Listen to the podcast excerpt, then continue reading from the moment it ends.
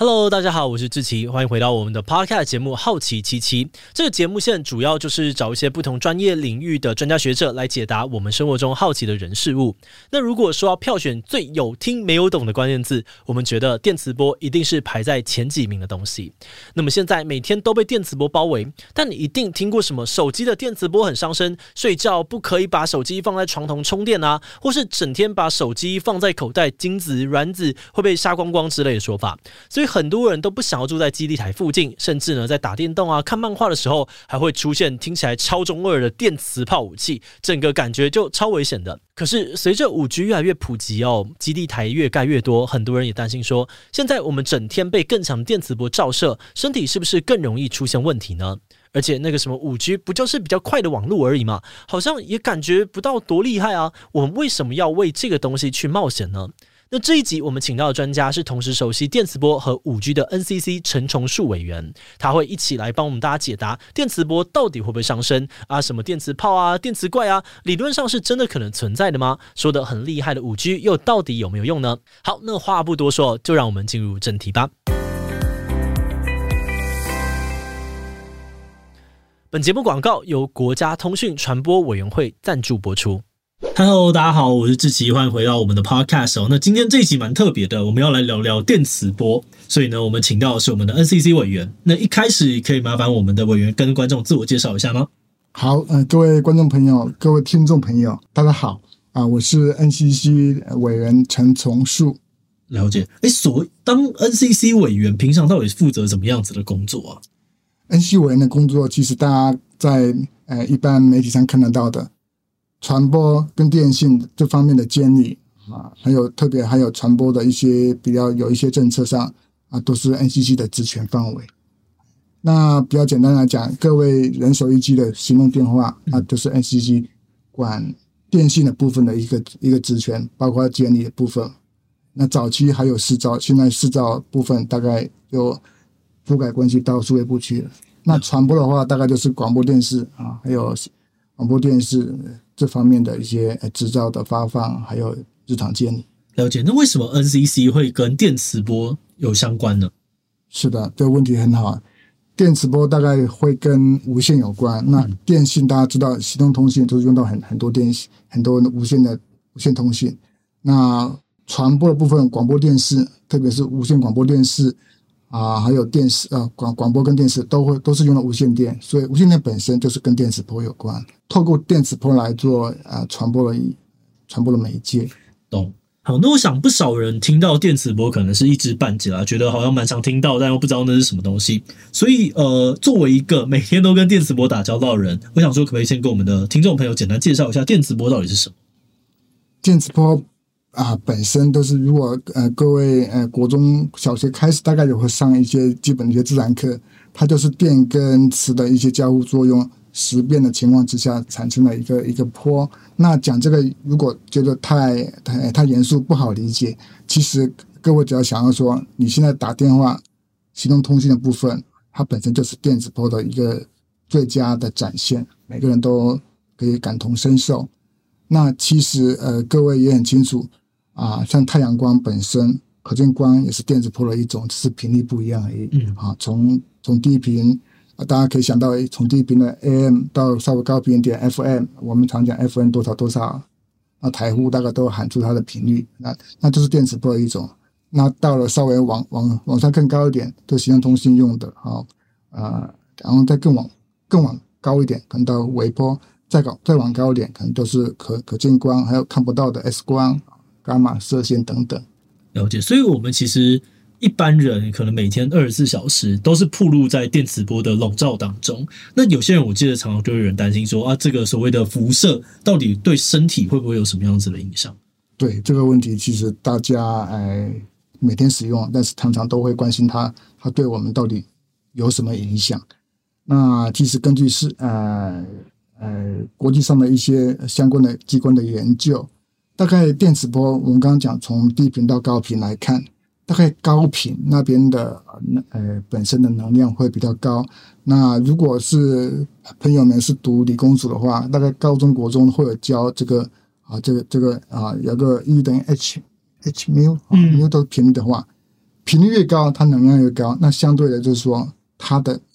它的造成的一些啊影响会相对比较大。那简单来讲，如果再要把它分为二分法来画的话，呃，大概微波以下是属于那种非呃非辐射、非游离辐射啊，再往高一点就是啊游离辐射。所谓游离跟非游离，简单来讲就是说，刚刚讲说它的能量，能量越大的，会让跟跟电磁波有交互作用的一些物质，它的啊不管是外层的价电子或电子。会被吸到吸到一定能量，会呃游离出去。那呃能量再高一点，可能那个电那个带电荷的那个分子也会移动或转动。那我们微波炉就是属于那种那种情境。那一般我们现在不过大家很安心，我们的广播、我们的行动通信的频率都是相对低的，所以它是属于非游离辐射，我是相对是跟那个我们去 S 去医院照 X 光。嗯照啊，MRI 等等哈，那些是完全是不同，完全不同的。它是属于有离辐射，那么一般用的哈，广播也好，行动通信也好，都是非有离辐射，所以它是相对是安全的。我好奇一个问题，就是呃，一般我们手机的这些讯号或者是微波有害，你有没有想它是？某种程度，它是一个谣言嘛，对不对？就是它会呃影严重影响到啊等等的。那你们有想过说这件事情它到底是怎么跑出来的吗？当初追本溯源，如果拉到最一开始，嗯，很简单的一般人物连接是说，如果电磁波，如果 X 光是电磁波，嗯，启动记忆台的发出的电电磁波也是电磁波，太阳光也是电磁波，我们看到的灯啊，那是可见光也是电磁波。那一般人会联想到说，我去照 X 光会有害，那那我相对低的频率是不是也是有害？其实它的观念刚刚跟各位报告是说，它在于它是不是游离或非游离，在于游离或非游离，有个关键的观念就是，当这个频率不是很高的时候，它对应到的能量会让呃交互作用的分子会不会有所影响？如果对分子不会有影响，大家都知道分子都。里头你是个原子，原子里头又有电子，呃，还有原子核。那能量不是那么高的情况之下，它不会影响到价电子，当然也不会影响到原子构成组成的分子，那就对这个健康是不会有影响。了解。那好奇问哦，就如果说这个低频率啊，或者是低能量这个电磁波比较不会出事，那如果有人故意把这个频率你知道调的就是超级高的话，那电磁波呃是可以当做武器的吗？呃，确实，在一般的不管是小说也好，或者比较尖端的一些啊设想，像有些国家啊，嗯、大概比方说啊，呃，讲某些敌对的国家，他们确实有在研究电磁炮，确实是有这种东西，但是它相对的，我们这么这么想好了，镭射镭射本身也是一种电磁波，它也是一种光，好。它本身如果高强度的镭射也可以作为一个电磁炮，或它本身就是可以当做武器，因为大家很清楚，镭射投影笔你不能对眼睛，不要对眼睛，眼眼睛会受伤。那一样的道理，它就是频率够高的东西，你加大它的功率的话，它确实会造成啊，生呃，如果我们人类使用照到人或照到什么植物，一定会被影响。了解，所以就是用电磁波攻击这件事情，其实是有可能。呃，理论上是存在的。现在我知道范围是某些国家也在研究当中。不过那个强度可能就是我们安全的安全系数里面非常多倍才有可能造成。是的，功率很高，而且它要用到频率要很大的、很高的频率的电磁波，且它的功率要够大，嗯，要不然是不会有影响。这个跟我们一般的基地台。它的频率大概差多少倍啊？我好奇的事情是，一般的基地台大家可能会觉得它不太安全啊，变成零闭设施，但其实应该是差很远的，对吧？差了好几个级数。哎，它这个简单来讲，像我们讲的目前讲的五 G、四 G，嗯，大概就是用用到啊频率啊了，目前大概最高用到二二十八 G，嗯，G 是个十的十的九次方，OK 啊，那那些会用到用镭射。用电磁炮的东西属于镭射等级的，它的频率大概啊、呃，我没有细算了，大概起码是它的至少是一万倍以上。哦，所以可以讲说，我们原本的东西其实安全真的是很安全的，大家不用太过担心这样子的事情。那再脑洞大开一点，就是如果目前现实做不到，但是像是我，不知道就是委员知不知道的宝可梦有一个东西叫三合一磁怪，就是一种很神秘的东西。那据说可以让这个周围的一公里呢温度上升两度 C，这种东西是在理论上面是成立的吗？理论上有点遐想空间是有可能，但是我对宝可梦这个不是很清楚。嗯、那一样呃，再掉一个书袋，那啊。呃高中如果有学物理的话，大概有提到一个理论叫黑体辐射啊。任何物体它有个温度，它就会呃辐射出对应它的温度所代表的一个啊一个一个电磁波。因为能量的话，温度是可以隐含是一个能量的表征。能量如果是一，刚刚提到说等于 h 乘上缪啊，这个 h 都是我们高中所学的普朗克常数。所以呢，任何温度的东西它会呃。对应辐射一个，呃，相相当相对应的一个频率，所以呢，一般的情况之下，您如果散热跟你吸收散热速度不够快，然后你用照射够多过广的话，是存在有可能。但是我觉得以现在的实物的话，哎。大概还很遥远，哎，大概基本上是一个科幻的，就是动画里面后 漫后漫画的一个情节里头。好，那我们这个基本上是有点扯远了，拉回来。那因为 NCC 的其中一个任务就是推广五 G 嘛，是。那但我们好奇的就是说，五 G 要普及化，可能就需要比现在更多，然后更密集的这些基地台。那会不会因为这样就出现什么健康风险，或者是你知道这种呃我们的这种一般的电器被干扰到之类的？基本上这个是比较。不需要担心，因为最，呃，最大的原因，大家跟各位刚刚报告过了，它的频段跟对人体有危害的游离辐射，那频率差太多了。OK，那五 G 为什么会盖比较多的基站？那呃，大家也很清楚，因为它使用频段比较高，频段比较高，但是也还没高到说会伤害人类的这个游离辐射。它只是因为对照以前，它用到了很多，可能二十八 G 啊。三点多 G 啊，啊，那以前是可能九百 M 啊，两千一百 M，那是频率比较高，频率高，那相对应的它的啊衰减也好，会会比较呃传的比较不够远。那我们知道，行动通信需要靠一个 cell，就是蜂巢式的概念，嗯，它传的比较不够远。那为了要有良好的涵盖，必须要在一个区域里头，可能盖更盖更多的一啊一个一个基站来形成不同的 sail，让你。哎，从这边移动那边有个 handover，有个交替的情况，让你不会说啊，走到一半怎么没信号或断讯。它是因为盖的多，是因为它主要是它频频率相对高，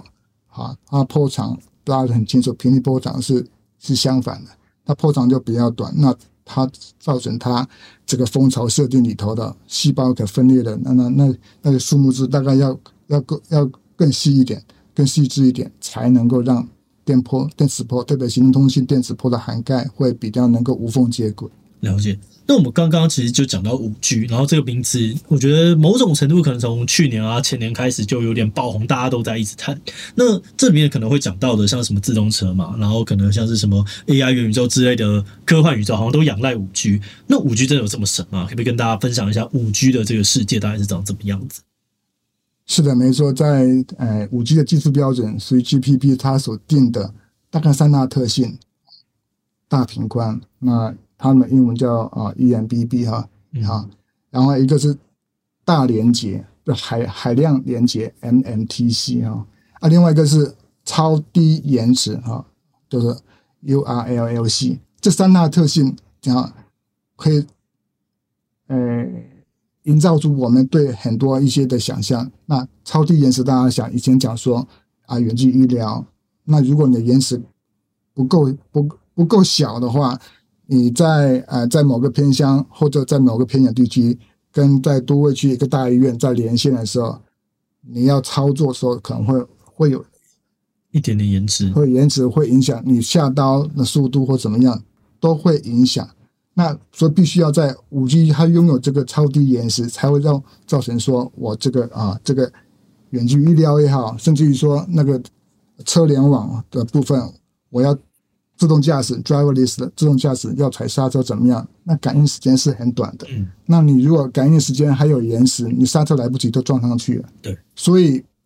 这三大特性，超低延时啊，这个在以前世纪以前是没是做不到的，不强调这个概念，也没有去发展这个概念的。那概念有的话，才会说很多的啊，不管不管是刚刚提到的远距医疗，或者还有的无人驾驶，那就才有实现的可能。那当然，海量连接就是把各种啊，以前是人对人的使用，那五 G 的话是可能物对物，包括很多的物联网，还有 sensor 等等都连在一起。那这个会让啊，比方说刚刚前面讲到的那个自动驾驶，它有些包括车子本身的感应之外，车子跟外边路边的啊一些一些 sensor 也会有对应的感应。那这些如果所有的连接都 harmonize 在一起。然后也够啊，延迟不是延迟也够低的话，才会有个安全的驾驶。那一样的道理，四 G 以前有没有人玩 AR、VR？有，嗯、但是大家把这个东西戴在头上，头会晕哦，因为它频宽不够，速度不够快。到了五 G，这种现象可以大为解除，因为它频宽频宽够宽，它的速度够快，嗯、所以你戴起来比较不会晕。那也。让以以前四 G 以前比较不可能啊，比较难以实现的 AR VR，在五 G 里头会变得比较啊比较一般，都是一般日常，会比较容易实现，也就变成说现在讲的元宇宙很多概念其实跟 AR VR 是相对连接有有连接在一起的，才会变成说那多元宇宙的可能在五 G 才是真正的一个开始。了解呢。应该会有另外一群人，他们好奇，就是，哎，那为什么这个东西还没有到来？关键原因是什么？关键原因，我们以前讲啊，就举个例子，我先讲答案好了，嗯、就是它的啊，killer application 啊，OK，杀手级应用还没有出现，还没有出现。杀手级应用，其实刚刚讲说 AR、VR 远距医疗、自动驾驶，这是一个 scenario 想象中的，那必须要搭配它的。一个让大家都愿意搭配、搭配去使用的啊，那大家很清楚，像以前三 G、四 G，以前三 G 一开始全世界问世，大家都苦撑苦撑待变。为什么？那时候的早期的手机都不是触控式的，不是屏幕触控的，很难操作。你可以上网。我在上一个网站操作了半天，超级难打字。要用。现在大家可能因为我们的听众很多的年轻，他们是没有办法想象要用那个键盘一二三，然后这边慢慢按，然后输网址的那个状况。所以有人开玩笑说，是是贾博士啊，让三 G 变变为可能，让三 G 以后啊，三 G 比让三 G 就是四 G 以后，嗯，变为可能。它是一个跳跃跳跃式的一一一一一个引导的发展，让三 G 以后。让手机可以上网变为一个是很稀松平常的，当然很难讲。像三 G，三 G 刚开始没有这些触控式手机荧幕的之前，那些都是想象，纯粹是想象，但是很难实现。所以现在那手机那种触控式荧幕的手机，它价格又一般人终端的 to C 哈，C 土 C 的一般的民众都可以负担得起的话，才会普及。那五 G 要普及，除了刚刚讲的 AR、VR 这这些 scenario 想象中 scenario，那未来还要搭配一些啊一些资费。当然，很多的这些五 G 的应用其实是 to B 不是 to C，是到企业到公司。嗯、那到一般一般用户那边，当然是呃比较一个一个一个基础的一一个消费群。但是，一般人认为说五 G 它未来另外领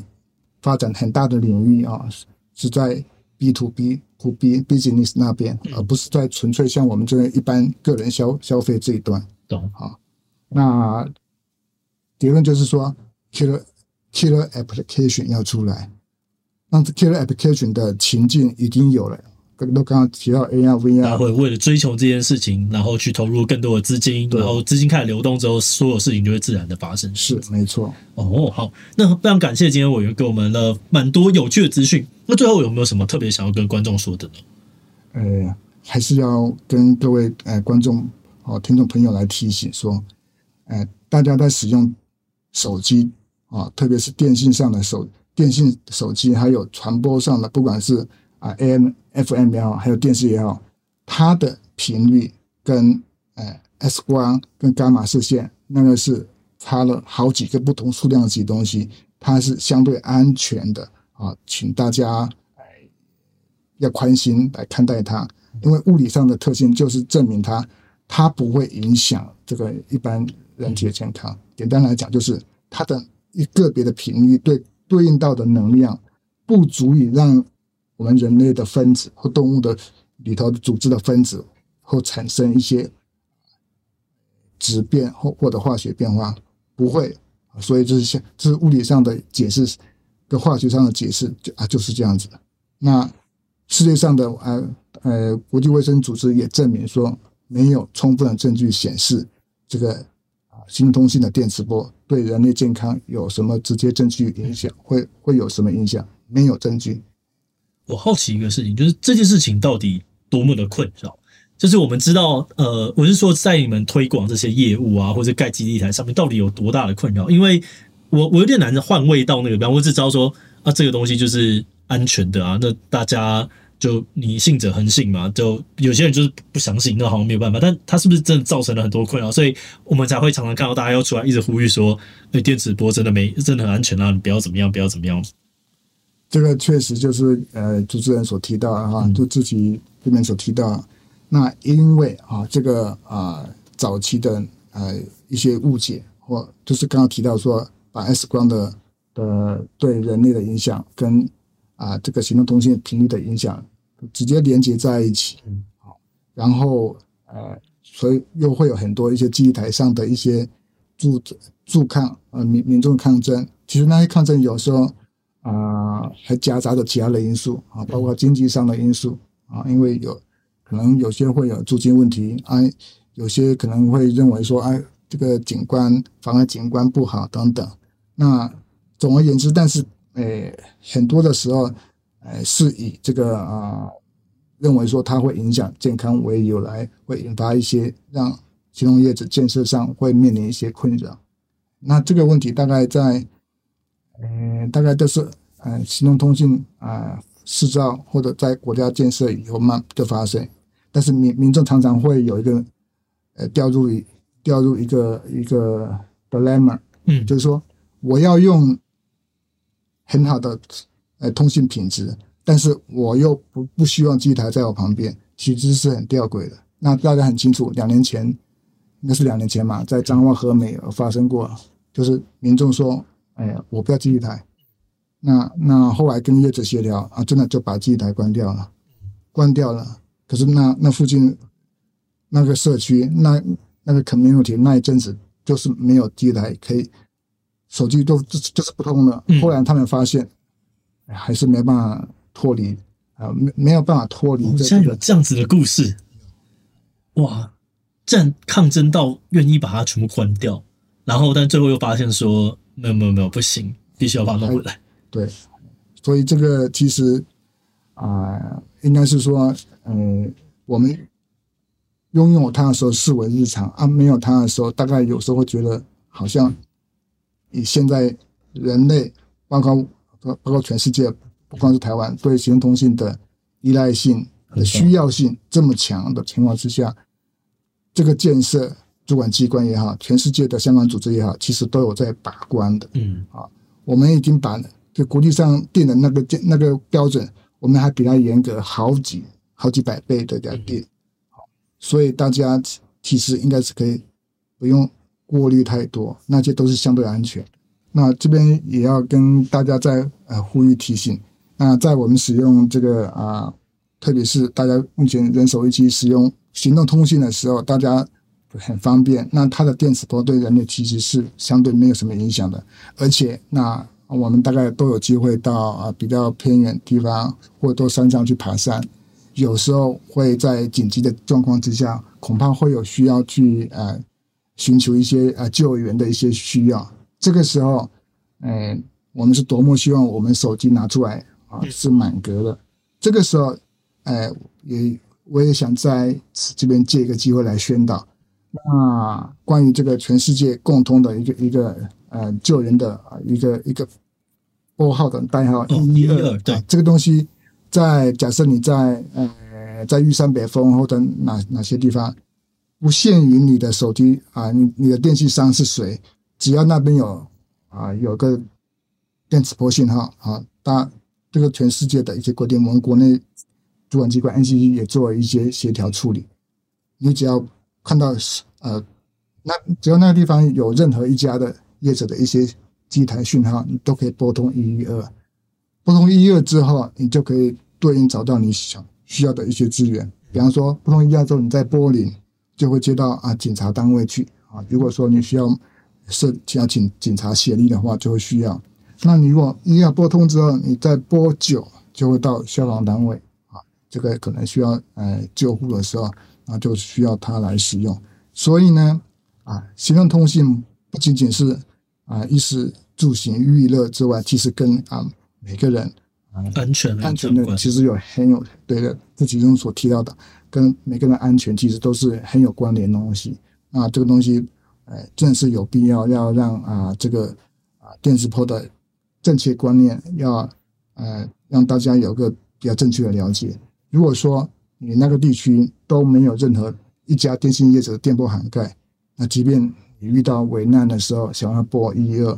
都都没法接通的话，才。就会发生一些比较遗憾的事情哦，所以的确是要支持。我觉得从这个角度就比较好理解，说为什么我们要支持这些基础建设的建立，因为它其实关系到不只是过更爽，而是当你今天你遇到一些危难的时候，它是非常有机会可以帮助一个人的生命，而且这个人可能随随时时在发生，是好几个人的生命的。是的，没错。了解。好，那我们非常谢谢委员。那我们今天的 Podcast 呢，就到这边告一段落，我们就下期再见喽，拜拜。好，谢谢各位，谢谢志奇兄，谢谢。嗯